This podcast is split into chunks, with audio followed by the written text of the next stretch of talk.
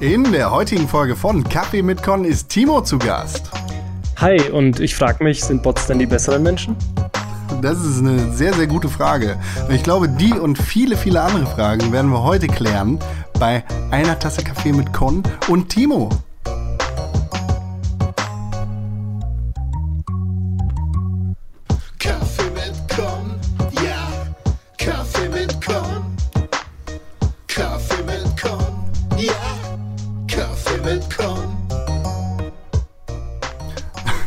Timo, schön, dass du da bist. Schön da zu sein, hi. Es fühlt sich so ein bisschen an mit uns beiden wie äh, bei täglich grüßt das Murmeltier. Wie oft haben wir das jetzt durchgemacht? Äh, einmal, aber schon vor einiger Zeit mal versucht. Ja, es war aber sehr, sehr schön, dass du dich nochmal dazu bereit erklärt hast, hier bei mir zu Gast zu sein und das Ganze jetzt dann auch wirklich rauszubringen. ja, auf jeden Fall, sehr gern. Ähm, bin gespannt drauf. Du startest eine neue Staffel dann auch gleich, oder? Ja, sozusagen. Ich bin jetzt quasi zu, zur alten, glorreichen Form des alten Intros zurückgekehrt und denk mir, ja, warum nenne ich das nicht einfach eine neue Staffel? Sehr gut. Äh, ich, ich will dir gar nicht zu sehr vor, vorweggreifen. Ich freue mich sehr darauf, nachher mit dir die Bots zu besprechen, die du gerade schon so frech in den Raum geworfen hast. Vielleicht will ich das gar nicht besprechen, das war nur ein fieser Teaser. Das kann auch sein. Oh, oh ja, das ist auch schön. Mehr, mehr Infos zu Bots findet ihr bei Spielgefühl. Sehr gut. Timo, was bist du für ein Typ? Wer bist du überhaupt? Wie kommst du dazu, hier zu sein? Ja, das weiß ich nicht, ob ich das nicht über dich fragen sollte, aber ich denke, weil wir uns auf Twitter kennen, äh, da bin ich aktiv unter Tizumo und äh, mache hauptberuflich PR bei Asset Scala jetzt mittlerweile, wo wir letztes Mal aufgenommen haben, war es noch On-Pack, da hieß es noch gan- ganz anders. War gut, dass wir jetzt nochmal aktuell sind. Ähm, und daneben also neben dem Beruf mache ich noch Spielgefühl, das schon angesprochen, ähm, das Projekt, das sich über Menschen und ihre Gefühle zu Videospielen dreht und da im Speziellen, also die Staffel mitproduziert am Anfang und dann irgendwann das ähm, drei anderen Köpfen überlassen und mache jetzt mit Tim, den man von Harvard kennt, äh, Puls und Minus, das auch unter Spielgefühl aber läuft. Es ist ein sehr, sehr schönes Projekt, ein netter kleiner Podcast, Dankeschön. den ich, ja, den ich sehr, sehr gut finde. Tim war ja auch schon mal zu Gast hier bei Kaffee mit Con in der letzten Staffel, tatsächlich. Ich glaube, da, da ging das gerade so los mit Puls und Minus und da hat er das schon so in, in Aussicht gestellt. Ja, das kann, das kann gut sein. Ja, wir sind jetzt mittlerweile, glaube ich, bei, jetzt müsste ich lügen, wahrscheinlich so 16, 17 Folgen. Wir hatten jetzt gerade eine kleine ähm, Frühjahrsputzpause Mhm. und ja, denk, also erscheint normalerweise aber wöchentlich. Deswegen ähm, kann man da schnell eine gewisse Zahl erreichen an Anzahl von Folgen und ist so der kleine wöchentliche Austausch zwischen uns. Wir arbeiten ja eben beide in der PR und äh, unterhalten uns da dann über Themen, die sich in unserem Gebiet ähm, so bewegen. Also im Speziellen nicht wirklich Games, nur so Metathemen, wenn da was passiert, aber eher so im Bereich Tech und Consumer Electronics. Also wenn irgendwas Neues bei Snapchat oder Instagram passiert oder eine neue Google Glass Oculus Rift Brille angekündigt wird, dann reden wir darüber und überlegen so, was dann die, die Folgen und so Konsequenzen einfach für die Gesellschaft sind ähm, Mhm. oder auch für das eigene private Leben, wie man das dann nutzt und was es so verändert.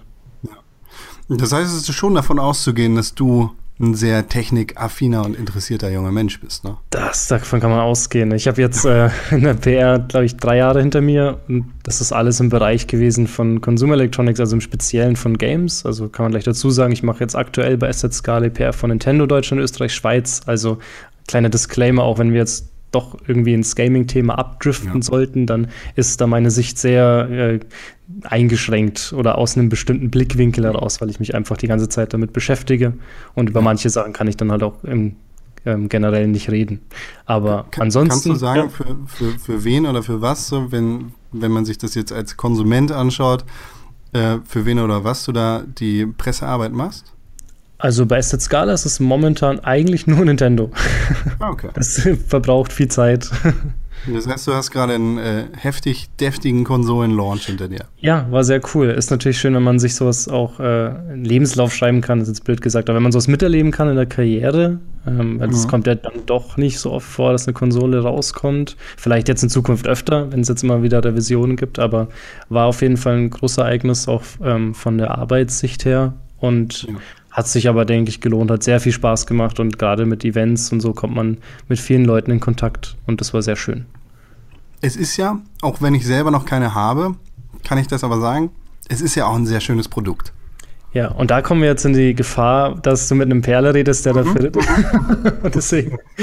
Nein, nein, aber ich kenne das. Ne, das ist, man macht ja auch oft Arbeit so für, für Sachen, hinter denen man nicht unbedingt stehen kann und ohne dir da jetzt irgendwie was in, in den Mund zu legen, beziehungsweise zu sehr auf dem Thema rumzuhacken. Es ist dann natürlich auch geil, wenn man ein Produkt hat, hinter dem man stehen kann, beziehungsweise dass, dass man ohne diesen ekelhaften Beigeschmack verkaufen kann. weißt du ja nicht, vielleicht bin ich ja eigentlich voll der Nintendo-Feind. Und ich kriege aber so viel Geld, dass es ich trotzdem dann mache. Ja, gut, dann lohnt es sich ja trotzdem für dich. ja, nee, ist aber, es, es ist doch viel schöner, wenn ähm, das Produkt gut ankommt und wenn du Leuten irgendwas geben kannst, mit dem sie Spaß haben, als ja, dass es irgendwie jetzt, äh, weiß ja ich, äh, Rollator-PR wäre und es ist irgendwie, jeder braucht es, aber keiner mag es oder sowas, keine Ahnung. Oder PR für die Wii U. Ja. Wie gesagt, das Eis. Aber ich habe den Disclaimer gegeben, ich bin hier fein raus. Ähm, lass uns doch lieber über andere coole Themen. Ja, genau. Wie Social Bots. Genau. ja, was hast du denn mit den Social Bots? Was ist das für ein Thema für dich? Also momentan ist das ein, also ich würde, ja, aktuelles Thema ist jetzt schon seit längerer Zeit. Ähm, hm. Aber gerade treibt es so viel irgendwie oder wirbelt so viel Staub auf, weil es gerade irgendwie so eine Bewegung nochmal gegeben hat. Ähm, jetzt bei uns in der Firma wegen Slack, weil wir da jetzt irgendwie in Berührung mit den Bots kommen, die sich darin tummeln, aber auch allgemein in verschiedenen ähm, Themengebieten, aber auch also in vielen Magazinen behandelt wird, dass halt jetzt der Vorstoß jetzt nochmal gewagt wird und sozusagen die Social Bots ja. ähm, so sind die neuen Apps und die Messengers, in denen sie sich bewegen, das sind die neuen Browser. Und das wird jetzt eine, ja, neuer, wie sagt man, so ein Transfer lostreten. Also Leute ja. benutzen jetzt dann ihre Smartphones und Apps und nicht nur das, sondern auch ihr Google Home und Amazon Alexa und wie sie alle heißen, Smart Home Devices anders. Ja. Meinst du, dass äh, diese, diese Social Bots beziehungsweise so Chatbots die Zukunft von Markenkommunikationen sind? Um da vielleicht so ein bisschen im, im Job zu bleiben? Das ist eine interessante Frage, weil ich jetzt noch gar nicht so darüber nachgedacht habe, ähm, was es so für meinen Job direkt bedeutet. Ja. Ähm, also man, ich erinnere mich, also bestes Beispiel, glaube ich, von dem Bot ist ja immer Tay, diesen Microsoft-Bot, der mhm. dann die, ähm, so den ja, den Umgang von einer 19-Jährigen imitieren sollte und auf Twitter losgelassen wurde und dann halt innerhalb von, ich glaube, 24 Stunden man es nur halt zu einem äh, rechtsradikalen, extremistischen und beleidigenden Programm wurde, weil es halt einfach nur alles aufgenommen hat und man so halt den ganz leicht beeinflussen konnte. Ähm, ich weiß nicht, ob da dann Markenbotschaft dann darüber klappt, über so einen Kanal, der sich halt vielleicht beeinflussen lässt. Also es, mhm. man kann allgemein, also wenn man da ein bisschen drüber liest, findet man schnell so die Unterscheidung in diesen guten Bots und schlechte Bots. Also gute Bots sind ja ganz normal, zum Beispiel der Google Crawler, der ja nichts anderes macht, als automatisch durch Webseiten scannt und die mhm. indiziert und halt äh, schlechte Bots, die halt dann sich im Social Media tummeln und irgendwie ein Meinungsbild zerstören, einen Trend bilden, der eigentlich gar keiner ist, also es imitieren oder halt auch komplette Diskussionen einfach lahmlegen, indem sie das zuspammen mit einer vorgefertigten und extremen Meinung vielleicht. Ja. Und ich weiß nicht, ob da es Platz findet, in, aus PR-Sicht jetzt vor allem in den nächsten zwei, drei Jahren da irgendwie sowas zu starten, was es dann irgendwie ausnutzen könnte. Schwierig. Okay. Ähm, was, was meinst du denn, wie Bots in Zukunft unser Leben beeinflussen werden? Also ich denke allgemein, das passiert schon sowieso. Also wie gesagt, Google Crawler funktioniert ja und macht seinen Job. Ähm, ich finde so kleine Anwendungen ganz cool. Also ich habe ja schon Slack genannt, das benutzen wir auf Arbeit und da gibt es ähm, zum Beispiel den Bot Donut, heißt er, glaube ich, oder Donut. Ähm, mhm. Und der sorgt dafür, dass äh, zwei, also zwei Mitarbeiter, die in Slack halt verbunden sind und nicht so viel miteinander zu tun haben, der merkt es halt, wenn man nicht miteinander chattet oder ähm, ja, einfach kein Austausch stattfindet und nicht in denselben Gruppen agiert, dann lädt er einen ähm, zum Kaffeetrinken ein. und sorgt dafür, dass man sich halt dann mal verbindet. Oder den anderen Bot, habe ich den Namen vergessen, der erkennt, wie oft man lobt, also andere ähm, einfach halt die Arbeit lobt und gibt es auch weiter so ein bisschen an den Chef. Jetzt nicht irgendwie, um zu gucken, ah, äh, der lobt gar nicht, das ist ein schlechter Mitarbeiter, sondern einfach zu gucken, wo gerade ähm, Lob stattfindet, wo gepusht wird, so auch emotional und von der Motivation her und dann, dass der Chef halt einfach dann oder der Teamlead dann ähm, darauf reagieren kann. Also solche Sachen, das Miteinander einfach stärken und halt ein bisschen so ja, mit reinspielen in Teambuilding. Da muss man natürlich in einem Laden arbeiten, der groß genug ist dafür, ne? Oh, oder? Also du meinst ja genau, wenn er agieren will, dann ja. Natürlich ist aber sowas wieder schwer einzuführen in einen Laden, der so groß ist, dass es halt so viele Strukturen gibt, um die einen hindern. Also ich stelle, solche Sachen sind super cool, glaube ich, in kleinen Startups. Bei uns jetzt, also der SZ Scala ist ja eine Tochterfirma der SZ, also Süddeutschen Zeitung. Da sind natürlich auch wieder solche Sachen wie IT und ja, was da halt alles an Abstimmungszyklen dahinter sind, die einen bremsen, wenn man sowas irgendwie ausprobieren möchte. Na klar. Das ist ein sehr interessantes und spannendes Thema, Bots. Also äh, jetzt auch mal ganz äh, insofern gr groß gedacht, als dass, also ich bin schon der Meinung, dass es tatsächlich im Bereich Social Media ganz, ganz stark werden wird innerhalb der nächsten drei, fünf Jahre spätestens. Ich glaube, das ist so das klassische Community Management, was da irgendwie auf den Facebook Walls stattfindet, beziehungsweise so der verlängerte Support, der dann in irgendwelchen Nachrichten stattfindet, dass der fast komplett automatisiert werden kann. Ja, und ich finde auch spannend, also dieses, es geht ja vor allem darum, ähm, Eingaben zu vereinfachen. Also, mhm. dass du nicht wie jetzt im Computer eigentlich sehr konkrete Ange ähm, Eingaben machen musst, damit er irgendwie anfängt zu arbeiten, sondern mhm. dass du, dass er schon so auch aus dem Erfahrungsschatz heraus halt, dass schwammige Aussagen reichen und er erkennt, ähm, Spiel sich Miley Cyrus auf Spotify, das würde er, glaube ich, noch erkennen, aber wenn du sagst, irgendwie spielen wir das Neue Miley Cyrus auf Spotify, dass er weiß, was das Neue ist und das umwandeln kann. Ja. Ich glaube, das ist schon so ein cooler Weg, was dann auch viel erleichtern wird. Äh, also so oder so, egal ob, ähm, also das wird kommen, ist ja klar, das ist ja. erweitert und wie dann die Leute das eingeben, ihren Befehl, ist das ja wurscht. Ich finde bloß aber ja. besonders spannend die Stimme, also weil vieles darauf ja abzielt, dass man ähm, zu Alexa oder okay Google sagt oder ja. Leute anspricht. Ich weiß nicht, machst du das? Benutzt du das bei deinem Smartphone, diese Funktion? Ja, ich mach das. Hey Siri! Wie spät ist es? Es ist 20.30 Uhr. Ha. ja, halt die Fresse. Aber Wobei, machst du das? benutze ich tatsächlich weniger als äh, OK Google zum Beispiel. Und machst du das auch in der Öffentlichkeit? Ja. Dann bist du da schon einen Schritt weiter als ich. ja, ich glaube, ich bin da auch so ein bisschen. Äh, ich, ich traue der Technik da sehr viel zu. Also ich äh, stelle Siri bzw. Google dann auch Fragen, die sie mir oft nicht beantworten können. Und äh, ich ich weiß nicht, ich habe ich hab da großes, ich, ich finde das einfach so gut, dass ich, also ich möchte die, das Versprechen der Zukunft schon jetzt nutzen, hm. weißt du? Deshalb poche ich da hart drauf. Aber ich finde es halt ein interessantes, äh, oder so, ja, das eine, für mich ist es einfach eine Hürde. Also für mich persönlich und ich glaube, es ist auch für mehrere Menschen vielleicht eine, ähm, solche Sachen halt in der Öffentlichkeit zu benutzen. Also ja. ich ertappe mich dabei selbst, dass ich weiß, natürlich geht es schneller, wenn ich jetzt äh, Google nach, nach dem Wetter frage auf meinem Android-Phone, dann geht es relativ schnell und schneller, als ich das eintippen könnte. Aber wenn ich abwege zwischen ähm, dieser sozialen, ja, des sozialen Herausstellens, also ich fange jetzt an, mit mir zu sprechen. Das war wahrscheinlich bei, ist ja bei, ähm, bei dem Bluetooth-Headset ja nichts anderes, ne? dass man ja. plötzlich jemand angefangen hat zu reden in der Öffentlichkeit und irgendwann haben sich die Leute daran gewöhnt und haben dann gedacht, ja, okay, er hat halt wahrscheinlich jetzt ein Headset im Ohr, das ich nicht sehen kann. Und so ist es für mich aber trotzdem noch eine Hürde, das in der Öffentlichkeit dann, dann mit meinem Smartphone zu reden. Kann ich schon nachvollziehen. Also man macht sich ja auch ein bisschen lächerlich damit, ne? Weil du, du redest mit deinem komischen Assistentenbot, der auf deinem Telefon ist. Ja, vor allem, ich fand noch besser, da gab es einen Kickstarter, keine Ahnung, wie, wie das genau hieß, ähm, aber das war ein Kopfhörer mit Bluetooth am Handy verbunden, der auch die Stimme aufgenommen hat. Also du konntest halt sitzen in der Bahn, hast gerade am Handy was nachgeguckt oder ganz klassisch sogar Zeitung gelesen und konntest dann sagen halt, okay, nächstes Lied und nächstes Lied und äh, lauter und dann äh, bitte Album Miley Cyrus äh, das spielen. Und das, der Witz das würde ich nicht sagen in der Öffentlichkeit. Eben, es ist sau cool eigentlich von der Grundidee, aber der Witz, also ich stelle mir das total komisch vor, wie ich einfach Musik höre und drumrum äh, hört ja niemand irgendwas und plötzlich fange ich an zu reden. Das ist so ähnlich wie wenn man Kopfhörer hat und anfängt zu singen und ja. man weiß gar nicht, wie das draußen klingt und vielleicht klingt es gar nicht so gut, wie es sich gerade im Kopf anhört. äh, machst du das? Mitsingen? Ja? Nee. also allgemein natürlich unter der Dusche und zu Hause, aber ja. in der Öffentlichkeit. Und da denke ich, ist gerade dieses Smart Home Zeug so stark, glaube ich, weil in daheim mit Google oder Alexa, wie sie alle heißen, zu reden, ist, glaube ich, jetzt nicht so schlimm, weil es halt nicht öffentlich ist.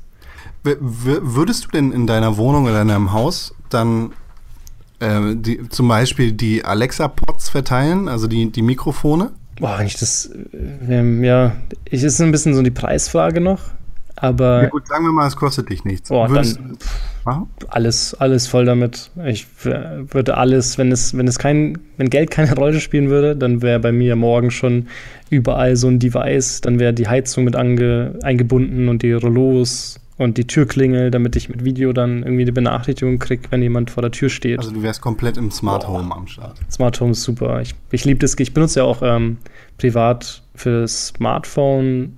Äh, ja, bis jetzt, ja, ich habe noch kein anderes Smart Home Device oder was damit einspielt, aber dieses If this, if this, then that, IFTTT oder wie auch immer man das dann ausspricht, wo man dann auch diese Abhängigkeiten definieren kann. Finde ich super, solche Sachen zu verbinden. Und bei mir ist so, wenn ich äh, mein Büro verlasse, ähm, dann kriegt meine Freundin eine Nachricht, dass ich jetzt auf dem Weg nach Hause bin, Okay. zum Beispiel. Macht dann natürlich, also nicht, dass ich dir irgendwas unterstellen wollen würde oder ne, dass äh, dich, dich da in, in falsche Schubladen stecken möchte. Aber es macht natürlich dann eine Affäre schwer. Das stimmt. Ich musste auch deswegen ihr einrichten. Also es war keine freie Entscheidung. Nein, Quatsch. Nee, ich finde einfach so, ich finde, ich mag das einfach, so diese, das Ausprobieren. Vielleicht schalte ich es auch wieder aus, ähm, aber gerade finde ich es einfach witzig, dass sowas funktioniert. Es ist revolutionär zukunftsmäßig und es fühlt sich halt jedes Mal geil an, wenn sowas passiert irgendwie. Das, ähm, obwohl mittlerweile fühlt es sich dann schon so normal an manchmal, dass ich mir denke, wieso gibt es das nicht schon immer? Also so ähnlich wie VR. Es ist eine, eine Technologie irgendwo, wo du sagst, okay, das ist halt ein Bildschirm und Ja. ähm, ein Sensor, ein Gyrosensor, der damals schon in der Wii-Mode war oder in den alten Sicht von Logitech, diese ganzen Steuerungseinheiten, die es halt da gibt. Wieso hat es noch keiner verbunden, sodass es halt auf den Kopf gesetzt wird und dann halt getrackt wird? Ähm, Ja. keine Ahnung, habe ich mir auch die ganze Zeit gedacht, wieso gibt es das nicht schon viel früher? Und jetzt kommt es endlich, aber es ist immer noch so clunky und schweres Teil und ja, braucht immer noch seine Zeit. Ja. Ja. Aber hast du nicht das Gefühl oder hast du nicht die Angst, überwacht zu werden? Mm, Ja, das ist, also klar, ist es immer, schwingt immer so ein bisschen mit. Und ich glaube, gerade als Deutscher, ähm, wenn man sich dann ein Mikrofon mit Internetverbindung in die Wohnung stellt, dann kriegt man wahrscheinlich gleich Bauchweh. Und das stößt ja immer auf Unmut. Verstehe ich vollkommen. Klar kann man das Argument dann bringen, man ist eh nicht mehr davor gewappnet. Also Smartphone, Laptop, überall ist eine Kamera, Mikrofon drin. Also man kann es eh nicht verhindern. Andererseits natürlich sehe ich das ganz deutlich als Punkt, den man angehen muss. Also ich finde es gut, wenn es in der Diskussion stattfindet, wenn man darauf hinweist und wenn es dann irgendwelche Mechanismen gibt, um das äh, zu kontrollieren und halt ähm, ja, sicherzustellen, dass man zum Beispiel erst, wenn ich sage Alexa, äh, dann eine Internetverbindung aufgebaut wird und vorher keine Daten geschickt werden zum Beispiel. Ja. Ja, zum Beispiel. Ja gut, aber ähm, weißt du, ich spiele jetzt hier den, den Anwalt des Teufels. Mir ist sowas vollkommen egal. Aber wenn, wenn das, das Gerät auf Alexa hören und reagieren muss, dann hört es ja trotzdem die ganze Zeit zu. Das ja, na, also wenn man den Produktblättern glaubt, dann ist es ja so, dass vorher ähm, das alles lokal stattfindet, einfach Mhm. bis die Abfrage kommt. Ähm, das soll anscheinend in allen Smart Home Geräten sein, also auch in dem Google, das ja irgendwo in Deutschland bald rauskommt, hoffentlich. Ähm, dann ähm, ist da noch keine Internetverbindung und erst dann, wenn ich das Wort sage, dann baut er die Verbindung auf. Ja. Wie, natürlich, wenn die dann irgendwo selber was einbauen, du kannst es nie nachprüfen. Wenn du gehackt wirst, dann kannst du das bestimmt umgehen. Das sind alles Ja. so Sachen. Und ich finde es wichtig auch, dass man, dass die, dass sie da sind als Thema, dass man die halt angeht. Das auf jeden Fall. Aber irgendwie finde ich es dann auch viel zu geil, mein ganzes Haus durch meine Nähe einfach steuern zu können, dass wenn ich heimkomme, die automatisch die Lichter angehen und Ja. wenn für die Sonne aufgeht, alles wieder ausgeht. Dass ich denke, ja, okay, das geht, das ist ein Problem und da sind Leute, die sind äh, mit der Mistgabel schon vor, dem, vor den jeweiligen Firmen und, und bestehen drauf, dass das auf jeden Fall geregelt ist und ich vergnüge mich auf jeden Fall mit den coolen Features. Ja. ja, aber weißt du, es ist so eine Sache, an die ich nie denke. Und ähm, mein, mein iPhone ist jetzt gerade gesperrt. Das ist aus, das ist nicht am Strom, da ist gar nichts dran. Ich sage jetzt, hey Siri. Und es fängt an, also Siri wird angestellt. Ja, Ja, Siri ist aktiviert. ja, ja. Und es ist schon äh, irgendwie befremdlich, dann sich vor Augen zu führen, dass dieses iPhone quasi die ganze Zeit zuhört und die Lauscher aufhat. das ja, ja. Nicht, dass ich denke, dass das, was ich erzähle, hier irgendwen interessieren würde, aber hey.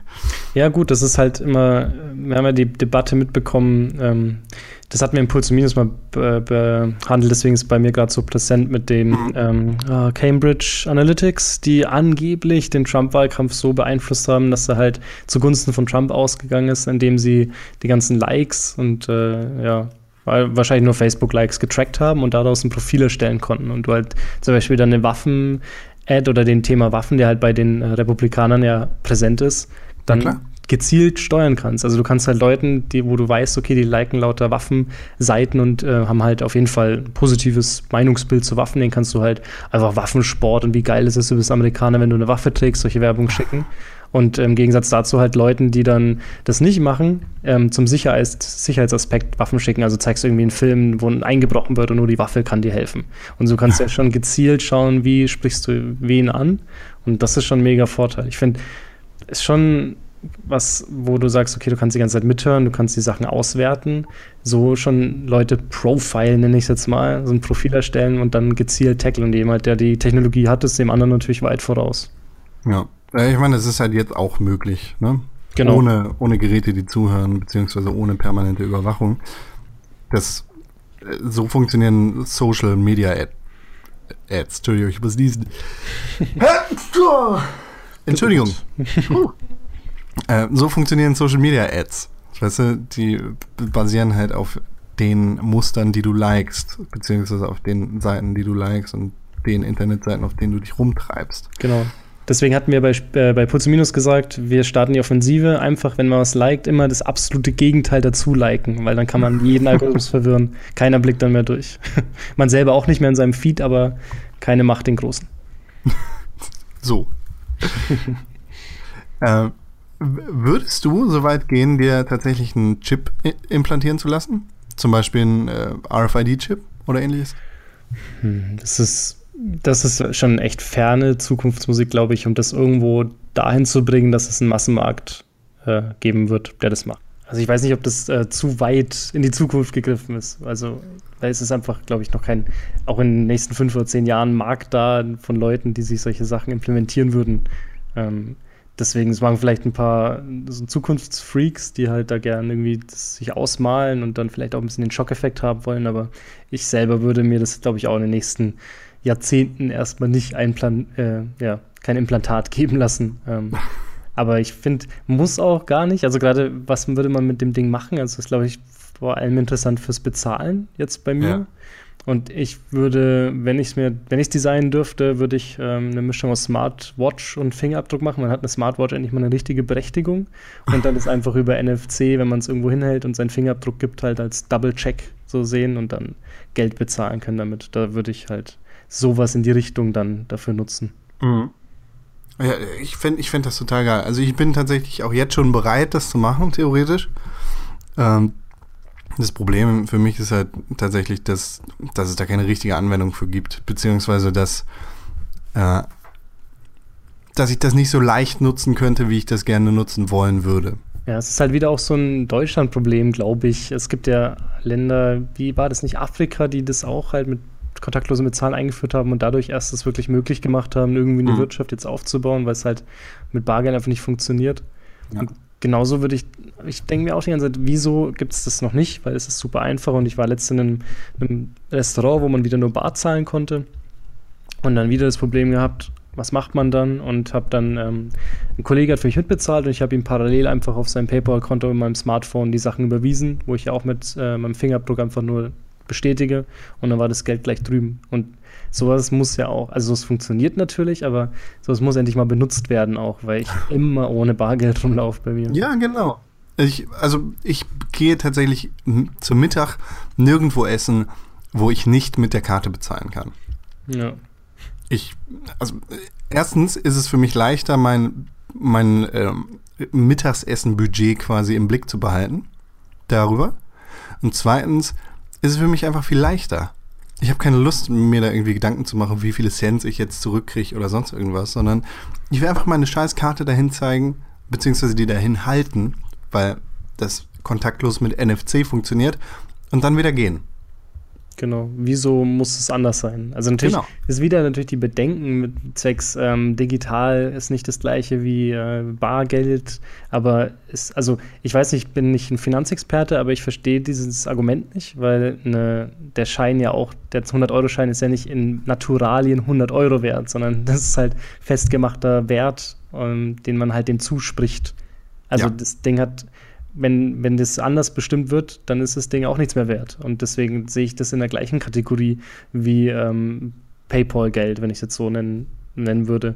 Deswegen, wenn das Argument zählen muss, dann muss der Vergleich mit Goldbarren sein, die einfach einen Mhm. festen Wert irgendwo haben, aber selbst das nicht wirklich. Sonst ja auch wieder irgendwo festgeschrieben. Deswegen für mich für mich gibt es eigentlich kein Argument. Ähm, außer vielleicht, ja, dann gibt es wieder die Security-Bedenken, dann kann man ja alles tracken, wo hast du eingekauft, aber gut, da falle ich eben auch schon aus dem Raster, weil wenn ich ähm, zahlen kann mit Karte, dann tue ich es auch und ich bin trackbar dadurch. Ja, genau. Es ist, ich weiß, zukunftsfeindlich möchte ich jetzt gar nicht sagen, aber es ist schon sehr fragwürdig, Ja, das, Das- halt ist dass es da so langsam vorangeht. irgendwie. Aber das ist ganz interessant, ich, ähm, weil ich habe, ähm, das auch schon wieder ewig her, da war Zündfunk Netzkongress, auch große Empfehlung an alle, die es nicht kennen. Das ist immer in ähm, München, immer so um den September rum, glaube ich. Ich. Irgendwie mag ich mich zu erinnern. Und ähm, das ist von dem BR aus, ähm, also ausgerichtet und das ist immer so ein kleiner Kongress, super gut, zwei Tage lang, viele coole Speaker, super coole Themen und war ganz interessant. Da hat sich ein deutscher Forscher, war das glaube ich, mit einer aus China unterhalten, die in so einem Robotics-Unternehmen arbeitet. Und da wurde so ein bisschen philosophiert, ob das nicht mit der Kultur zusammenhängt. Und ich fand das einen ganz spannenden Ansatz, ähm, weil die These war von dem deutschen Forscher, der anscheinend auch da Einblick hatte in diese Robotics-Themen, dass es halt kulturell so verankert ist in, ähm, also in Deutschland sind Roboter erstmal per, also erstmal schlecht gesehen. Also erstmal sind sie negativ. Jeder hat bei Roboter erstmal Frankensteins Monster im Kopf, der dann irgendwie, oder alle Experimente und die ganzen Hollywood-Filme, die alle immer so ein dystopisches Bild zeichnen. Und ähm, die von der Robotics in China hat erzählt, in Japan ist ja, oder in China und wahrscheinlich ganz Asien, immer so ein bisschen dieser kulturelle, ähm, diese Ansicht, dass ja alles eine Seele haben kann. Also da Ja. kann ja ein Stein irgendwie auch leben. Und sie hat es damit begründet, dass dann vielleicht auch Roboter immer gleich positiver gesehen wird und halt auch irgendwo als Freund und Helfer schnell. Wenn man da an die Animes und Mangas denkt, dann kann das ja auch wieder stimmen. Also das ist ja auch immer eher positiv geprägt. Ich fand das eine ganz interessante Erklärung oder ein Erklärungsversuch jedenfalls, wieso die anscheinend so die Hemmungen haben und dann eher mal probieren und wir erstmal mal so ein bisschen vorsichtig sind. Ich meine, es wirft ja auch so eine Frage auf, wie, wann fängt, fängt Leben an?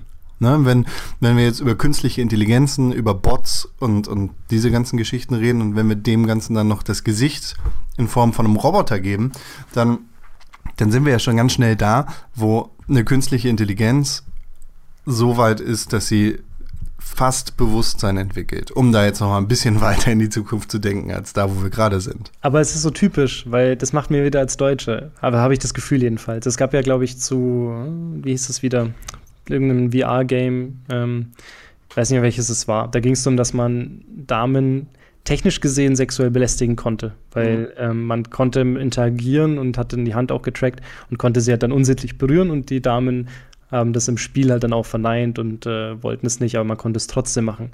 Und es gab bei mir in der Facebook-Timeline eine Diskussion dazu, ob nicht auch jetzt Computerprogramme Rechte bekommen sollten. Weil das ja dann irgendwo, ja, je nachdem, wie viel man denen zuspricht, fände ich ganz interessant. Ähm, für mich geht der Gedanke ein bisschen zu weit. Ähm, und ich glaube auch, dass es nicht das ist, wo, das ist, worauf wir uns hinbewegen. Mein Fränkisch scheint gerade ein bisschen durch. Trivia, ich komme aus Franken ursprünglich. Ähm, deswegen, ich glaube, Bots sollen in Zukunft nicht irgendwie Menschen ersetzen oder menschliche Interaktion imitieren. Ich glaube, das ist nichts, was irgendjemand will, außer es ist so ein bisschen Gimmick und so ein Party-Effekt. Aber den Bots, und ich glaube, so werden sie auch gerade mit dem Ziel programmiert, die sollen einfach viel simpler sein und einfach auf so spezifischen Ja-Nein-Antworten basieren. Ja. Und ähm, in einem letzten Wired-Artikel, den ich jetzt gelesen habe, da stand drin, es ist wie ein Schäferhund.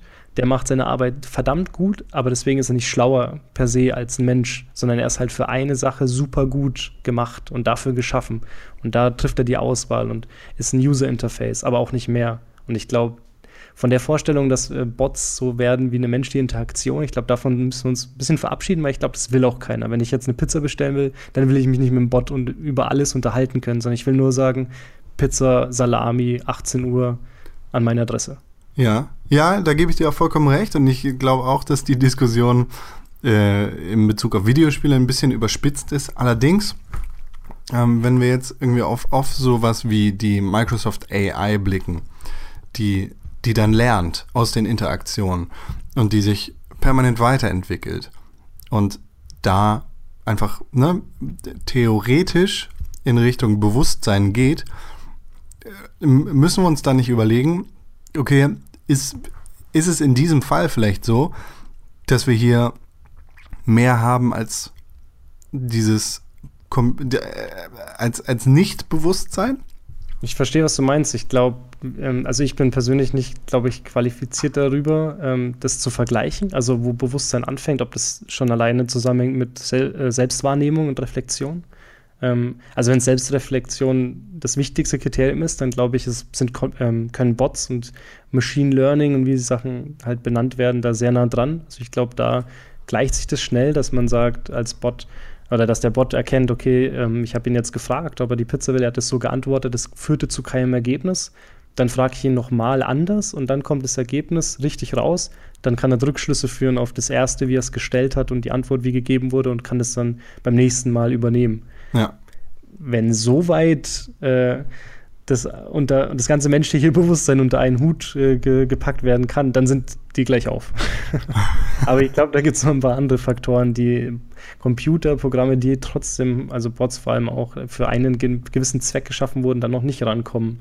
Und ähm, es ist viel Dystopie, dass Leute, dass Programme dann lernen können und dann irgendwann den Menschen überflügeln. Das ist, glaube ich, schon ein reales Problem. Also ich will es nicht außer Acht lassen, dass da das wichtig ist, dass man da die Oberhand behält, sage ich mal, dass es halt ähm, auch ja, verdoppelte Netze, doppelten Boden gibt, dass man irgendwo wieder rauskommt aus dem ganzen Zeug, gerade ja. wenn sie immer mehr einnehmen. Aber mit Bewusstsein würde ich es noch nicht vergleichen. Ich glaube, das ist noch ein ganzes Stück weit entfernt. Und da bin ich, wie gesagt, nicht qualifiziert, um wirklich ein, das so richtig vergleichen zu können, was da noch fehlt. Ja. Nee, ich will, ich will auch gar nicht irgendwie die, die negative Musik von der Zukunft spielen. Ich, ich, finde, ich finde den Gedanken tatsächlich ganz interessant. Beziehungsweise ich finde ihn gar nicht so negativ. Ähm, aber wenn, denken wir zum Beispiel an Westworld. Das ist ja äh, vom, vom technischen Aspekt her gar nicht so weit weg. Und gar nicht so weit heißt jetzt irgendwie keine 100 Jahre, sondern vielleicht 50 bis 80. Ähm, wenn, wenn wir uns irgendwie in, in dieses Szenario von Westworld reindenken, in dem es ganz krass um Selbstwahrnehmung, um Reflexion beziehungsweise um Bewusstsein geht, äh, dann glaube ich schon, dass wir mit, mit den Mitteln, mit, an denen wir gerade arbeiten, beziehungsweise die wir, die wir gerade so vorantreiben, schon einen deutlichen Schritt in Richtung Selbstwahrnehmung von elektronischen Programmen gegangen sind. Ja, also kann ich auch nur zustimmen. Also es geht schon in die Richtung. Wie gesagt, es fehlt der Vergleichsaspekt, aber es, viele Sachen gleichen sich schon. Ähm, unterm Strich ist es halt vielleicht dann aber trotzdem wieder nur eine Sache, also wo wir uns Sorgen machen. Ja. Denn Roboter machen sich darüber keine Sorgen, sondern die entwickeln sich halt in die Richtung jetzt. Ähm, vielleicht ist es mal auf einem Stand, dass sie sich auch Sorgen machen. Ich glaube, bis dahin jetzt und in den nächsten Jahren, e-, egal wie schlau die sind, ist es einfach unser Problem und äh, wir haben es trotzdem in der Hand. Ich glaube, darüber ist wieder eine Sache, worüber sich man äh, bewusst sein muss, dass mhm. man es halt weiterhin die Kontrolle behält über das. Weil ich glaube, da ist der Punkt. Also, dass man halt, also wir sind irgendwo in Gefahr und machen uns Sorgen darüber. Also haben wir auch die Aufgabe, dafür zu sorgen, dass es sich halt in eine gute Richtung bewegt. Ich, um jetzt so einen platten Kommentar zu geben, so den Robotern ist es eh wurscht. Die machen das und vielleicht ist es dann so und dann haben sie gewonnen, bringt denen auch nichts. Also. Ja. Mal gucken. Aber ich denke, ich finde bis jetzt eigentlich ganz Slackbots ganz cool. Und die helfen ganz cool für Kaffeeverabredungen. Das ist eine sehr gute Aussage. ähm, lass uns mal ein bisschen zurückgehen zum Gedanken Videospiele. Wir haben jetzt viel über Bots, viel über so Arbeitskram, so ernste Themen geredet. Spielgefühl. Äh, erzähl mal ein bisschen mehr über Spielgefühl. Ich finde, das ist ein interessantes Projekt. Ja, dann erzähle ich gerne davon. ähm, das ist ein Projekt, das ist November 2015 2015 waren es. Wir haben 2017 jetzt schon. Ja, krass. Das ist jetzt über ein Jahr alt, tatsächlich. Habe ich gar Mhm. nicht so mitbekommen eigentlich. Ähm, Habe ich mit Finn zusammen gegründet, der bei mir auch in der Uni studiert hat. Wir haben dann schnell auch andere Leute aus der Uni dazu geholt, aber auch Leute irgendwie aus der Branche, die ich jetzt so kenne. Bunt gemischter Haufen. Also wir haben, wie gesagt, trotzdem ein bisschen noch großen Studentenanteil, weil da noch die Anknüpf äh, Anknüpfpunkte einfach frisch sind. Haben aber auch zum Beispiel einen, einen Berliner Kunststudenten, der jetzt mittlerweile aber auch schon arbeitet. Ähm, genau. Also überregional äh, organisiert, freies Projekt. Wir treffen uns einmal die Woche und das halten wir meistens aber dann trotzdem nicht ein. Ähm, ist aber auch ganz gut, weil das Ziel ist es nicht, ähm, unbedingt regelmäßigen Content zu bringen, sondern wir sind eher in der Schiene, dass wir sagen, ähm, wir haben eh die Zeit nicht, werden dafür nicht bezahlt, können da deswegen auch nicht unbedingt den Fokus komplett drauf legen. Deswegen Ja. arbeiten wir in Ruhe an irgendwas. Zum Beispiel die Spielgefühl-Staffel, die immer zehn Folgen beinhaltet zu einem gewissen Thema und dann auch immer Gäste einlädt. Und ähm, wenn die dann fertig ist und gepolished ist, dann veröffentlichen wir die so, so im ähnlichen Netflix-Stil. so in kurzen Abständen die Folgen dann. Und ähm, das hat für uns jetzt bis jetzt gut geklappt ähm, und versuchen auch immer weitere Sachen irgendwie zu erschließen. Also Pulse Minus ist ja dann doch das wöchentliche Format. Ja. Muss auch gucken, wie man das noch ein bisschen wandelt vielleicht, weil wir merken jetzt auch natürlich wieder, jeden, jede Woche was aufzunehmen ist ziemlich hart. Ähm, und daneben gibt es halt Artikel, ähm, die auch also nicht auf dem Spiel bezogen sind, sondern auch da, wie das Projekt halt auch den Fokus setzt, ähm, Menschen behandelt und deren Beziehungen zu Videospiel oder zu interaktiven Medien allgemein. Also eher ja, Gefühle und Menschen behandelt als das Medium selbst oder das Produkt selbst. Genau, und natürlich noch weitere Experimente. Wir hatten schon einen Stream und möchten irgendwie in Zukunft auch mehr Videoformate machen, wobei dann auch wieder der Aspekt wichtig wird, eben einmal was zu produzieren und dann halt zu veröffentlichen und nicht Mhm. regelmäßig. Ja gut, aber das ist, also ich finde das ganz spannend, dass ihr euch da quasi trennt von diesem klassischen, äh, wenn jemand einen Videospiel-Podcast oder einen Podcast aufnehmen will, dann ist das bestimmt wöchentlich. Und dann muss es auf jeden Fall immer wöchentlich sein und dann ist es immer das Gleiche. Dann wird darüber geredet, was diese Woche so passiert ist.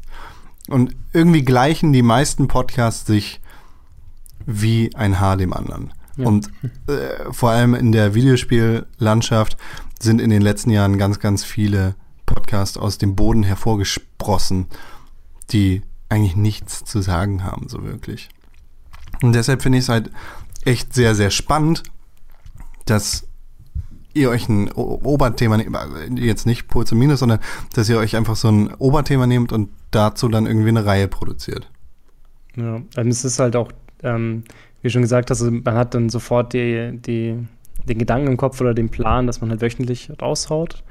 Ähm, ich finde es wichtig, oder das kann immer funktio es funktioniert in, in vielen Fällen natürlich. Für uns persönlich war es aber wichtig, auch aufgrund der Tatsache, dass wir halt nicht in einem Ort sitzen und auch jeder unterschiedlich Zeit hat, dass das Format funktioniert.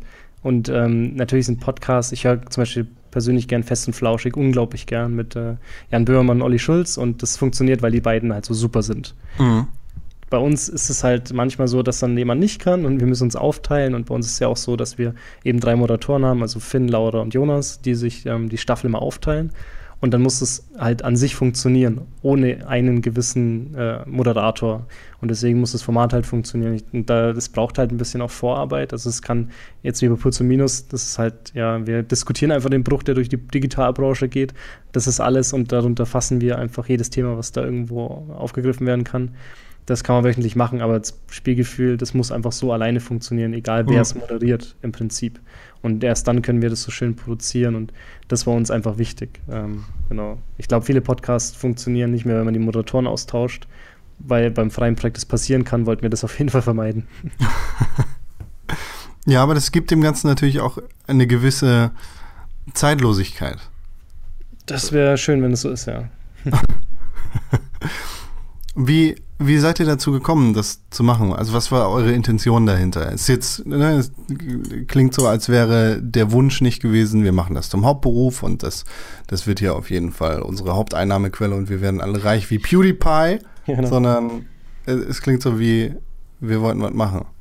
Ja, also grundsätzlich ist so eine Idee entsteht ja oft, wenn man irgendwas hört und es geil findet und es aber dann die, der andere nicht weitermacht. So war es bei uns halt, in, das war ein Uniradio damals, eine Folge mit dem Schwerpunkt Games Und Mhm. da lief im Uniradio halt dann Videospiel-Soundtrack, was total cool war. Und ich habe dann damals irgendwie gerade was am Abschlussprojekt gemacht. Das war irgendwie so ein Spiel programmiert halt und nebenbei das laufen habe lassen und es super cool war. Und in den Moderationen dazwischen haben dann die Moderatoren auch ein bisschen halt über ihre Erlebnisse zu dem äh, Spiel halt erzählt, worüber der, also von der Track dann lief. Und ich fand es so super und habe dann auch gesagt, hey, mach das doch öfter. Ich würde das anhören. Also ich hör, das ist super cool für Abendunterhaltung. Aber es wurde halt dann nicht gemacht. Und dann, das war aber schon 2015, irgendwo Anfang des Jahres. Und dann habe ich mich eben mit Finn zusammengesetzt und wir haben darüber nachgedacht, was man da machen könnte, ob wir nicht eine Radiosendung machen mit Spiel-Soundtracks. Es gibt das Ico-Radio, das macht das so ähnlich. Ähm, und daraus ging es dann immer weiter, so diese Umwandlung, okay, dann ist ein Gast eigentlich ganz cool, dass wir das irgendwie als Fokus nehmen, weil es dann irgendwie auch manchmal, oder irgendwann ist es einfach ausgerutscht, wenn man seine Geschichte dann zehnmal erzählt hat, dann will sie auch keiner mehr hören. ähm, das, deswegen ist es ja ganz cool, wenn man noch einen Gast mit reinbringt, ein neues, neues Element und dann einfach anhand der Spielmusik sich die anhört und dann mit dem Gast über sein Erlebnis eben spricht zu dem Spiel und sozusagen Mhm. auch mit der Musik alle abholt und so ein bisschen nostalgische Stimmung vielleicht auch schafft oder emotional. Es soll nicht nur Nostalgie sein, das war uns ganz wichtig, sondern einfach dann halt da alle auf ein Level bringt und dann sich die, ja, die Geschichte sich anhören kann von dem Gast. Und das ist dann so daraus entstanden nach ein halbes Jahr, dreiviertel Jahr Planung und Namensüberlegung, Logo bauen und Seite bauen. Und ähm, genau, das war dann die erste Staffel. Die ging ein bisschen allgemeiner, so mit unseren Bekannten. Und dann haben wir angefangen mit den Themen. Also dann die zweite Staffel war Thema mein erstes Spiel, passenderweise als erstes Thema. Hm. Ähm, die, und jetzt die aktuelle, die, wir nehmen gerade die vierte auf, die hat den Titel Gefährten. Also dreht sich um Buddy Games und ähm, Koop-Erfahrungen und auch LAN-Partys, alles, was mit Kumpels irgendwo halt sich zusammenfassen lässt. Ah ja, das ist ein schönes Thema. Da hat wahrscheinlich jeder sehr, sehr viel zu erzählen. Ich hoffe es, genau. Ich habe die Sachen noch nicht gehört. Mal gucken. wenn, wenn die Folge veröffentlicht äh, ist, dann habe ich vielleicht schon mehr gehört, aber bis jetzt bin ich auch noch, ähm, ja, bin gespannt einfach, was die drei da produziert haben und freue mich einfach dann wieder, das anzuhören zu können, so Ja. gesammelt. Ähm, du hast gerade mein erstes Spiel erwähnt. Was war denn dein erstes Spiel? Ganz easy ist Mario Brothers 3 auf dem NES. Ähm, hat mein Vater damals bei der Firma irgendwie bei einer Tombola gewonnen und damit nach Hause gebracht. ähm, ich habe das Modul immer noch zu Hause. Das ist echt, also bei größte Kindheitssendung an die Sache. Ähm, konnte, aber ja, das Problem ist, man weiß nicht, ob man es mein erstes Spiel nennen darf, weil ich habe nicht wirklich gespielt, sondern ich war immer nur in der zweiten oder dritten Welt oder welche das ist und bin da den Berg runtergerutscht, weil ich mich nicht getraut habe, als Sechsjähriger äh, junger Kerl da weiterzuspielen. Deswegen musste mein Vater dann immer ran. Und das war also alles, was ich selber davon gespielt habe, war dieser Berg zum Runterrutschen. Ich, ich will das gar nicht aufwärmen. Als wir das letzte Mal äh, den, den Podcast hier aufgenommen haben, beziehungsweise das Ganze versucht haben, äh, haben, wir ein, haben wir ein ganzes Stück darüber geredet, dass, dass du, äh, du beängstigt warst vor, von diesem Spiel. Ich kann mich dunkel erinnern, ja, da hatten wir das Thema. Ja, ich fand das, ich, ich fand das echt total, total spannend, dass dieses Spiel dich da quasi so in den Bann gezogen hat, dass, dass du dich da nicht getraut hast. Das, Ja, ist verrückt, dass sowas geht. Ich äh, bin aber immer noch am Rätseln, ob das wirklich an der Thematik liegt oder dass man, dass einem der Charakter wichtig wird oder die, Ja. die Welt einem Angst macht oder ob es einfach daran liegt, dass man Angst hat, was kaputt zu machen vielleicht. Aber ich glaube, in meinem Kopf war immer so die Vorstellung von Filmen, kennst du es so? Der Hauptcharakter entgeht jeder Gefahr und schafft es Mhm. durch, aber im Spiel kann es halt passieren, dass du versagst und dann passiert es nicht. Und irgendwie hat mir das so Sorgen bereitet, das falsche Wort. Aber irgendwie war das komisch. Es hat nicht gepasst. Und deswegen mache ich es lieber gar nicht, weil es muss eigentlich schon cool ausschauen, wenn ich schon der Held bin, dann darf man auch nicht scheitern. ähm, Gibt es aktuell Spiele, beziehungsweise hast du heute immer noch Angst vor einigen Spielen? Also ich spiele keine Horror-Games. Das geht gar nicht. Ich bin sowas von Jumpscare anfällig. Also ich das gefundene Fressen für jede Trivi äh, jede Prank-Videos und sowas, die es dann gibt. Und deswegen, also Horror geht gar nicht und erst recht kein VR-Horror. Da, da, ich glaube, ich weiß nicht, ob wir darüber schon geredet hatten letztes Mal, weil das ist, glaube ich, so ein Thema, was ich immer auspacke. Ich habe so Schiss einfach vor Social VR-Apps, so Schocker-Apps wie damals im Netz, einfach, wo das keiner kannte und neu war. Und das wird, also das fasse ich am besten gar nicht an. Da habe ich wirklich so die Furcht davor und möchte mich einfach nicht erschrecken. Wo ich genau weiß, okay, die arbeiten mit Jumpscares, aber ich habe einfach keine Lust, mich erschrecken zu lassen. Ja. äh, ich ich kenne das ganz genau. Also ich kann keine Horrorspiele. Also ich schon, ich kann Horrorspiele spielen, ich mag sie auch sehr gerne, aber bei Resident Evil zum Beispiel, beim neuen, da war für mich ganz schnell Schluss. Ich, ich weiß, das ist ein super geiles Spiel und es macht mir tierisch Spaß, das Spiel zu spielen und es gibt mir echt einen richtig krassen Kick. Aber ich hab's, oh, ich weiß nicht, fünf Stunden maximal gespielt und in den fünf Stunden bin ich so weit gekommen, wie andere Leute in einer Stunde kommen. Ganz langsam vortasten. Ja, genau. Und vor allem geht das dann nur, wenn meine Freundin daneben sitzt und irgendwie wir Friends anmachen können danach. Oder genau, so. immer Licht anlassen und Musik nebenbei laufen lassen. Ich, ich kann mir ehrlich nicht vorstellen, wie das Ganze mit einer Virtual Reality Brille aussehen würde bei mir. ja, ich weiß ja, es, es, reizt auf jeden Fall, also sowas zu spielen. Aber da ist ja. echt die Hemmung noch groß. Ich habe generell das Problem, dass ich bei Spielen, wo ich die Mechanik schnell sehen kann, ähm, mhm. halt überhaupt keine Lust mehr abzuspielen und es mir dann wie Arbeit vorkommt. Ähm, es kommt vielleicht auch davon, wenn man selber halt, allein das Abschlussprojekt hat sechs Monate gedauert, was ich programmiert hat, ist halt nichts im Vergleich zur eigentlichen Spielproduktionsdauer einfach. Ja. Aber selbst da spielt man ja die Sachen immer und immer wieder, wenn man es testet und irgendwann, ne, also die Mechanik hat man dann, und man hat sie verstanden und hat beim ersten Thema Spaß gemacht und dann halt ist es nur noch, wo ist der Fehler, wie kann ich es schleifen und besser machen. Deswegen, wenn ich ein Spiel spiele, wo ich die Mechanik weiß, wie jedes Open-World-Game eigentlich ist, so mit Maps, okay, ich muss jetzt die Aufgaben erledigen, dann denke ich mir, oh, das, das klingt nach Arbeit. Ich erinnere mich an mein Abschlussprojekt und ich habe keine Bock, keinen Bock mehr. Das ist eh so eine Sache, also bei Genres. Ich probiere gerne irgendwelche Indie-Sachen aus und total verrückte Sachen. Und sobald es VR hat, finde ich es eigentlich gleich interessant, weil es ja, also jetzt noch was Neues ist. Es wird sich dann auch ändern. Aber da ist so ein bisschen das, wo, wo ich mich jetzt so ein bisschen rein äh, ja, mit befasse, einfach mit den Thematiken in, Bezug auf Games jetzt. Ja. Hast du zu Hause Virtual Reality Brillen?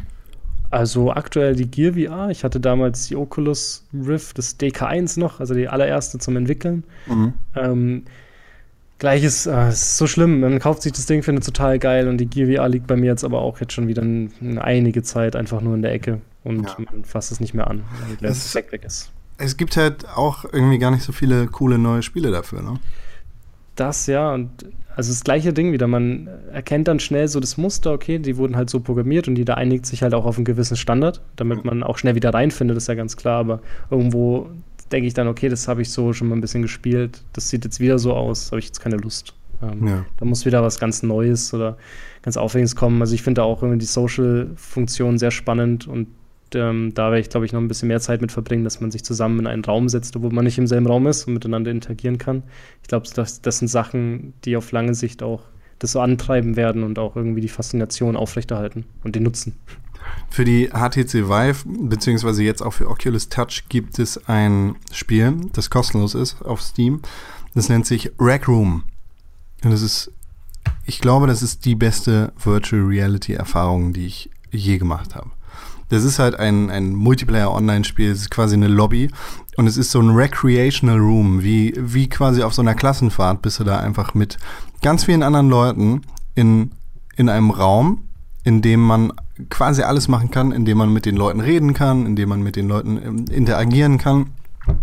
Und dann gibt es unterschiedliche Räume, die davon abgehen, in denen es Minispiele gibt. Dann ist das zum Beispiel irgendwie so ein Nerf Gun Match. Oder dann ist das äh, Charade. Und es klappt einfach so, so gut und es ist organisch und dieses Spiel sieht nicht besonders aus und eigentlich macht es überhaupt nichts besonders, aber es holt dich direkt ab. Und ich glaube, das ist so der, der It-Faktor bei Virtual Reality, dass du abgeholt wirst. Ja, und auch, also ich finde auch vor allem halt, sobald es Multiplayer hat und die Interaktion mit anderen Menschen darüber, dann ergibt es die richtig coolen Möglichkeiten. Ja. Dann wird es richtig spannend. Du hast gerade kurz erwähnt, so am Rande, dass du selber Spiele programmierst. Was, was hat es damit auf sich? Ja, mittlerweile weniger als äh, ja, ich, es mir lieb wäre. Es war immer ein großes Ziel eigentlich im Studium, dann da immer hinzukommen, dass man halt Spiele entwickelt, hauptberuflich. Äh, ist in Deutschland ein bisschen schwer, deswegen bin ich dann davon abgekommen und bin dann irgendwo in der PR gelandet. Ähm, habe das aber immer noch, oder versuche es einfach aufrechtzuerhalten als Hobby mhm. und gehe gerne auf Game Jams, also diese 48 Stunden Spielentwicklungswettbewerbe sind es nicht wirklich, sondern so ein Zusammenkommen und man macht ein Spiel zusammen in, in kleinen Gruppen, in einer größeren Veranstaltung. und ähm, versuche auch so ein bisschen hobbymäßig noch irgendwas umzusetzen. Das letzte war halt einfach ein Spiel, was ich über unsere Agentur mache, wo ich jeden Charakter halt als Spielfigur darstelle und denen die Fähigkeiten gebe, was sie halt auszeichnet, um irgendwie halt damit ähm, Quatsch zu machen. Ich mag gerne so Experimente und irgendwie so Zusammenhänge darzustellen. Ähm, wird es aber ich vermisse es einfach momentan sehr, weil es die Arbeit dann irgendwo nicht mehr zulässt. Äh, nicht wegen der Zeit, sondern weil man dann einfach K.O. ist und sich gern Ja. ausruht und gar keinen Computer mehr anmacht. Vermisse aber ähm, diese kreative Arbeit dahinter und so dieses, diese Arbeit im System, was aufzubauen und Abhängigkeiten herzustellen und das dann so auszubilden, dass es Spaß macht. Irgendwo, das macht echt, also mir Spaß. Hm. Ich meine, es ist natürlich auch eine super Möglichkeit, irg- irgendwie die Kollegen kennenzulernen, wenn du so ein Spiel machst über alle Leute auf der Arbeit. Ja. Timo, wir nähern uns so langsam dem Ende. Ich möchte dir äh, noch die Möglichkeit geben, bevor wir uns äh, gleich noch einer letzten Frage widmen, einer sehr wichtigen. Äh, haben wir irgendwas vergessen? Also bei einem Kaffee fällt mir jetzt auch nicht mehr ein, was wir jetzt besprochen haben. Eigentlich müsste man jetzt dann nachgießen. Ich meine, wir haben uns schon mal zusammengesetzt vor diesem Gespräch. Wir können uns eigentlich auch noch mal zusammensetzen danach, falls wir jetzt irgendwas vergessen haben. Genau. Dann bei einem Baguette oder dann einen zweiten Kaffee. Ja. Zur Nachmittags Nachmittagszeit dann. Ganz, ganz wichtige Frage jetzt zum Abschluss. Was ist dein Lieblingsspiel? Lieblingsspiel. Also die Momente, wenn ich jetzt auf 2016, ähm, wenn ich an 2016 denke, ist es schwer, ich muss ein bisschen kategorisieren, glaube ich, im Kopf. Ich fand 2016 vor allem sehr abgefahren und spannend ähm, The Accounting von Crows, Crows, Crows äh, und Justin Roiland, also der, der Kopf und auch Sprecher, also die Stimme hinter Rick and Morty und Mhm. Crows, Crows, Crows ein ähm, kleines äh, Konglom ein kleinen Zusammenschluss aus äh, Indie-Devs, die eine HTC Vive-App gemacht haben, die vielleicht 20 Minuten oder 15 Minuten geht, je nachdem, wie gut man die spielt, und vollgepackt ist mit dem Humor eben von Rick and Morty Creator, eben Justin Roiland. Und unglaublich viel Spaß macht und mich immer geschafft hat zu überraschen. Also das war jetzt, weil ich mich in letzter Zeit, also ja, im kurzen Abschnitt daran erinnern kann, was mich wirklich fasziniert hat. Wo ich sagen würde, ja, das hat Spaß gemacht. Lieblingsspiel weiß ich nicht. Und das, was ich so noch irgendwo große Erinnerungen habe, und ich glaube, so kann man es ja ein bisschen hervorholen, war Journey von ähm, That Game Company, was eine unglaubliche Multiplayer-Erfahrung war. Also eben durch die Interaktion mit einem irgendeiner fremden Person, nur dadurch, dass man eben so pingen kann und nicht wirklich schreiben oder sprechen, war eine tolle Erfahrung. Ähm, und wenn ich sagen muss, okay, Lieblingsspiel in Bezug auf, ähm, kann ich immer spielen, dann ist es leider FIFA. und da habe ich jedes Jahr ungefähr 1000 Spiele im Pro Club, weil ich da meine festen Buddies habe, mit denen ich seit jetzt mittlerweile fünf Jahren, 2011 haben wir zusammen angefangen, also fast schon sechs Jahre und ich habe die auch noch nie gesehen. Also die, der eine kommt aus Dessau und der andere kommt irgendwie aus, äh, keine Ahnung, Köln oder so. Und ich habe die noch nie gesehen, aber wir spielen seit ewigen Jahren zusammen. Und das ist das Spiel, wenn du sagst, okay, Lieblingsspiel in Bezug auf die Zeit, die man reinsteckt, dann außer Konkurrenz FIFA. Finde ich super. Ich, ich hätte übrigens gesagt an deiner Stelle Zelda Breath of the Wild. Ja, da, genau, kauft es. Ist seit 3. 3. März im Handel für Nintendo Switch und Nintendo. Wii. Da hast du die Arbeit noch untergekriegt. nee, aber ohne dir Honig ums Maul zu schmieren, äh, Hon- Honig ums Maul schmieren zu wollen, äh, Zelda Breath of the Wild wäre tatsächlich meine Antwort gewesen. Egal, wer jetzt hier gesessen hätte. Ist auch so frisch. Also ich weiß nicht, ob man das immer so. Ist schwer, überhaupt ein frisches Spiel, glaube ich, so zu beurteilen, weil das muss man vielleicht auch ein bisschen sacken lassen. Ich kann es ja. Ja. nicht einordnen, aber es ist, es ist nicht schlecht. Also das kann Ja. man, glaube ich, sagen, ohne dass einem nachgesagt wird, oh, das ist die vorgefertigte Meinung. also es kommt ja anscheinend sehr gut an. Ja. Ähm, deswegen, da ohne Frage ist, glaube ich, echt ein gutes Produkt. Mal gucken, wo sich es bei mir einreiht. Ich mag die alten auch immer noch gern. Und tatsächlich Wind Waker ist eins meiner Lieblings-Zeldas, obwohl es ja Mhm. damals überhaupt nicht so gut angesehen wurde wegen dem Cell-Shading-Look. Und ich habe auch zuletzt noch Minish Cap gespielt, was ja mit Capcom zusammen entwickelt wurde, was mich auch überrascht hat von den ganzen Mechaniken. Also da muss man gucken, wo sich es einreiht. Ähm, aber es ist eine auf jeden Fall gute Spieleserie, klar. Ja, äh, klar, es ist, ist ein super Punkt, den du machst, dass es sehr, sehr frisch ist und dass wir wahrscheinlich alle gerade noch mit einem halben C in dem Spiel drinstecken. Aber äh, trotz, trotz eklatanter technischer Probleme und Fehler ist dieses Spiel echt bombastisch umwerfend. Aber Was, was ich noch anmerke, ähm, Stanley Parable, das habe ich fast vergessen. Das möchte ja. ich, wenn ich eins benennen möchte, müsste, so wäre es wahrscheinlich sowas in die Richtung. Also Mhm. das ist wirklich grandios. Und jetzt, wo ich davon erzähle, ich habe das ewig nicht mehr gespielt, ich muss es unbedingt mal wieder auspacken, weil das ist natürlich ein Spiel, was einen so überrascht hat, äh, wie noch keins zuvor. Also das ist auf jeden Fall aus der Sicht eines äh, gescheiterten Spieleentwicklers, oder der vorher auf die schiefe Bahn geraten ist, was man mechanisch darstellen kann, das ist das ganz große Kunst. w- jetzt müssen wir da noch mal ein kleines bisschen was dranhängen. Aber was, was genau fasziniert dich so sehr an Stanley Parable? Also man hat ja natürlich immer einen Bau, Bau ja, ist schwer, wie ich es aufziehe. Also man sucht sich ein Set von Mechaniken und baut es in ein Spiel rein. Vieles Mhm. ist davon Konvention geworden. Also wenn ich mich damals erinnere an die PSP-Shooter, wo man, nee, war es nicht PSP? Doch, P PSP, ich versuche gerade, ich bringe, glaube ich, ein paar Sachen durcheinander, aber so die ersten Handheld-Shooter auf jeden Fall. Da war Ja. noch so ungeklärt, okay, man hat keinen zweiten Stick, wie schaut man sich um? Wie wird eine Konvention gebildet, dass man das immer so macht ab da? Und wenn man damals, also es gab ja damals unfassbar schlechte Spiele. Ich war, also Lieblingskategorie bei GamePro war damals immer dieser mit Henry Ernst, äh, der Game Check hieß er, glaube ich, oder Games Check, wo diese unfassbar schlechten Spiele behandelt wurden. Was natürlich nur passieren kann, wenn es noch keine Konvention gibt, an der man sich halten kann und jeder was ausprobiert und manche Sachen gehen halt katastrophal in die Hose. und so bildet sich natürlich eine Konvention draus. Und wenn du ein Open-World-Spiel jetzt spielst, dann sieht es halt in gewisser Weise auf eine Art aus und wenn du einen Shooter spielst, dann schaut das so aus. Und Half-Life hat halt zum Beispiel ein Grundsteingesetz für Shooter und an denen orientieren sich viele. Und Stanley Parable bricht einfach und benutzt ganz andere Abhängigkeiten in einer Mechanik. Also natürlich hat das auch wieder eine Art Korridor-Schlaucheffekt. Und wenn ich was auslöse, dann passiert etwas mit äh, der Geschichte. Aber wie die zusammengebunden werden in einem Spiel und einem Set von Mechaniken und dann den Spieler reinsetzen und die halt erlebbar machen, hat halt kein Spiel so in der Art gemacht vorher. Cool. Oh, Das ist eine sehr befriedigende Antwort. gut. Timo, ich danke dir für deine Zeit. Jetzt musst du sagen, ja, gerne. Ich dachte, du dankst mir noch wegen irgendwas anderes, nur wegen meiner Zeit, okay. Ja, ich danke dir für deine Zeit und dass du hier gewesen bist. Es hat mir sehr viel Spaß gemacht. Danke, dass ich hier sein durfte. Immer wieder gern, wenn es jetzt auch mit der Aufnahme, also am besten sabotiere ich die Aufnahme, dann können wir nochmal reden. Ich kann nochmal über Sachen philosophieren. Aber wenn das jetzt hochgeladen wird, dann vielen Dank, dass ich da sein durfte. Ich hoffe, du kannst damit zufrieden sein. Auf jeden Fall. Timo, erzähl noch mal ganz kurz, wo kann man dir folgen, wenn man dir folgen möchte? Auf Twitter am besten, da spielt sich das meiste ab. Und da kommt schon das Intro. das erschrickt einen, glaube ich, immer mal wieder. Ähm, da findet man mich unter Tizumo, also T zum MO, weil ich heiße Timo. Und ähm, ansonsten auf LinkedIn bringt man die ganzen anderen langweiligen Sachen. Genau. Spielgefühl muss auf jeden Fall nochmal erwähnt werden und auf jeden Fall. Spielgefühl.de, genau. Da, da findet man dann auch den wöchentlichen Podcast. Genau. Puls und Minus. Äh, Vielen Dank, dass du da gewesen bist. Alle Informationen zu dir gibt es natürlich auch wie immer auf www.pixelbook.tv. Da äh, findet man dann dein großes, schönes Bild